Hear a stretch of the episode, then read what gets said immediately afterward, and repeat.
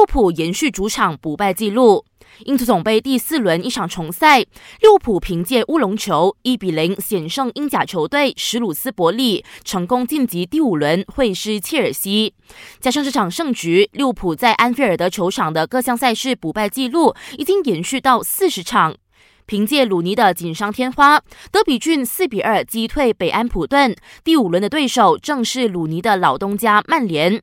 其他晋级的还有纽卡索、雷丁和伯明翰球队。NBA 传奇球星 Kobe Bryant 在一次直升机失事中遇难身亡。消息说，美国洛杉矶验尸单位已经将 Kobe 和他女儿的遗体移交给家人。他的葬礼日期还未定，有可能会选在湖人主场史坦波中心举办，以容纳大量的哀悼者。武汉肺炎越来越严重，连体坛也深受其害。东南亚篮球联会宣布展延这个星期六开打的十五场常规赛对决。为了个人的健康安全，亚洲足协也在考虑将原定这个月十一和十二号进行的亚洲冠军足球联赛东南亚组别的赛事改期。